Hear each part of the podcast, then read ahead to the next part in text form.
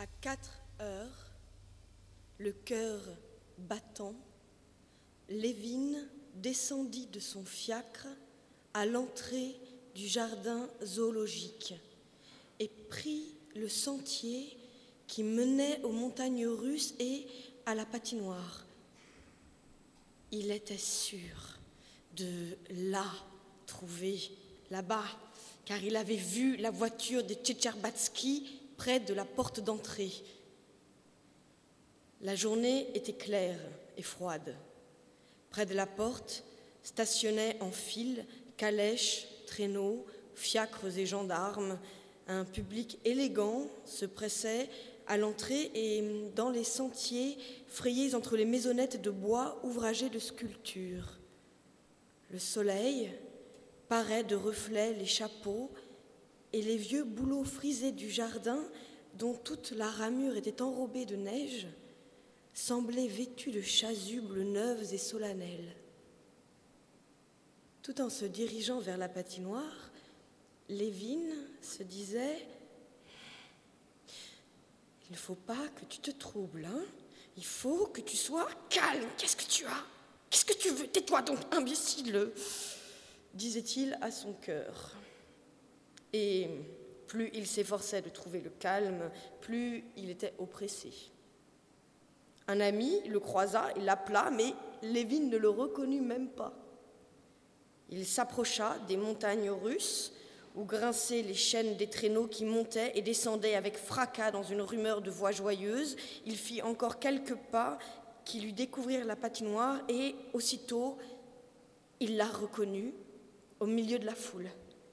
Il sut qu'elle était là, à la joie et à l'angoisse qui remplirent son cœur. Elle était debout et parlait avec une dame à l'autre extrémité de la patinoire. Ni sa toilette ni son attitude n'avaient apparemment rien de, particulier, mais pour Lévin, il était aussi aisé de la distinguer dans la foule qu'un géranium parmi les orties. Tout était baigné dans sa lumière. Elle n'était qu'un sourire éclairant tout ce qui l'entourait. Est-ce que j'oserais descendre sur la glace et m'approcher d'elle? Songea Lévin. L'endroit où elle se trouvait lui semblait un sanctuaire inaccessible et il s'en fallut de peu qu'il ne tournât les talons tant il était terrorisé. Il dut faire un effort sur lui-même et se dire euh, qu'elle était entourée de toutes sortes de gens et qu'il pouvait lui aussi se permettre de patiner. Il descendit, évitant de la regarder comme on évite le soleil, mais il la voyait sans la regarder comme le soleil. Ce jour-là, à cette heure, se réunissaient sur la glace les gens d'un même cercle qui se connaissaient tous. Il y avait là des patineurs émérites qui faisaient valoir leur habileté, des élèves qui s'exerçaient derrière des fauteuils avec des gestes empruntés et maladroits, des gamins et de vieux monsieur qui patinaient dans un but hygiénique. Tous semblaient à Lévin d'heureux élus, car ils étaient dans le voisinage de Kitty. Les patineurs, cependant, la dépassaient, la rattrapaient, lui parlaient même avec une totale indifférence et semblaient s'amuser tout à fait indépendamment d'elle, jouissant du beau temps et de la pureté de la glace. Nicolas Tchesterbatsky, le cousin de Kitty, en jaquette courte et pantalon étroit, était assis sur un banc, patin aux pieds. Il aperçut Lévin et lui cria Hé Le meilleur patineur de la Russie il y a longtemps que tu es là La glace est excellente, mais vite tes patins.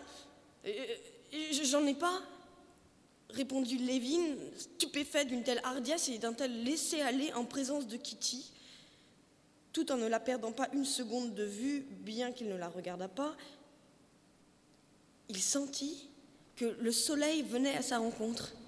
Elle était à l'un des bouts de la patinoire et ses jambes fines, engoncées dans de hautes bottines, elle avançait vers lui, visiblement craintive. Un jeune garçon en costume russe, balançant les bras de toutes ses forces, le buste incliné vers le sol, la dépassa. Elle n'était pas très sûre d'elle. Elle avait sorti les mains de son petit manchon suspendue par un cordonnet, et les tenait prêtes à se raccrocher à n'importe quoi.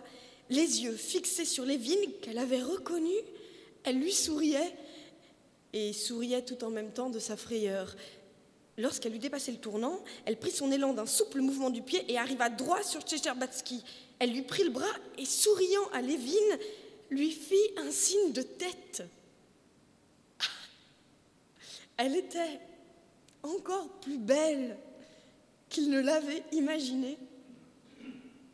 Quand il pensait à elle, il pouvait se la représenter nettement tout entière, en particulier euh, la grâce de cette petite tête blonde avec son expression de candeur enfantine et de bonté, si élégamment posée sur des épaules harmonieuses. C'était cette expression puérile, unie à la fragile beauté d'un corps de femme qui faisait son charme. Et il y était très sensible. Mais ce qui le frappait toujours, c'était son regard, doux, tranquille, honnête, et surtout son sourire, qui toujours transportait Lévin dans un monde enchanté où il se sentait attendri, adouci, tel qu'il se souvenait être dans sa première enfance. Y a-t-il longtemps que vous êtes ici? lui dit-elle en lui tendant la main. Euh, merci, ajouta-t-elle, tandis qu'il ramassait le mouchoir tombé de son manchon. Euh, moi, ben non, je, suis arrivée hier, ou euh, plutôt aujourd'hui, répondit Lévin, qui, dans son trouble, ne comprit pas tout de suite la question. Je comptais aller vous voir, dit-il, et aussitôt, se rappelant dans quelle intention il désirait la voir, il perdit contenance et rougit. Je, je ne savais pas que vous patiniez, et aussi bien. Elle le regarda avec attention, comme si elle désirait comprendre la cause de son trouble. Vos éloges sont précieux. On affirme que vous êtes un patineur hors pair, dit-elle, en secouant de sa petite main gantée de noir les aiguilles de givre tombées sur son manchon. Oui, j'ai déjà dit patiner avec passion. Je voulais parvenir à la perfection. Vous faites tout avec passion, semble-t-il, dit-elle en souriant. J'aurais tant envie de vous voir patiner. Mettez des patins et allons patiner ensemble. Patiner ensemble Est-il possible? Songea Lévin en la regardant. Tout de suite, dit-il, et il partit mettre des patins. Il y a longtemps qu'on ne vous a pas vu, monsieur, lui dit l'homme qui distribuait les patins en lui tenant le pied pour lui visser le talon. Ah, depuis vous, aucun de ces messieurs ne s'y entend. Ça ira-t-il comme ça? dit-il en serrant la courroie euh, c'est bien, c'est bien. Faites vite, je t'en prie, euh, répondit Lévin qui dissimulait avec peine le sourire radieux qui illuminait malgré lui son visage. Oui, songea-t-il, voilà la vie, voilà le bonheur, ensemble, a-t-elle dit. Allons patiner ensemble. Lui parlerai-je maintenant? Non, mais je redoute justement de lui parler parce que comme je suis heureux en ce moment, du moins en espérance, Tandis que... Mais il le faut. Il le faut. Arrière, la faiblesse. Lévin se mit debout, ôta son paletot et, après s'être essayé sur la glace raboteuse autour du kiosque au patin, il s'élança sur la glace unie et glissa sans effort, comme s'il accélérait, ralentissait ou dirigeait sa course par sa seule volonté. Il s'approcha d'elle avec appréhension, mais une fois encore, son sourire le tranquillisa.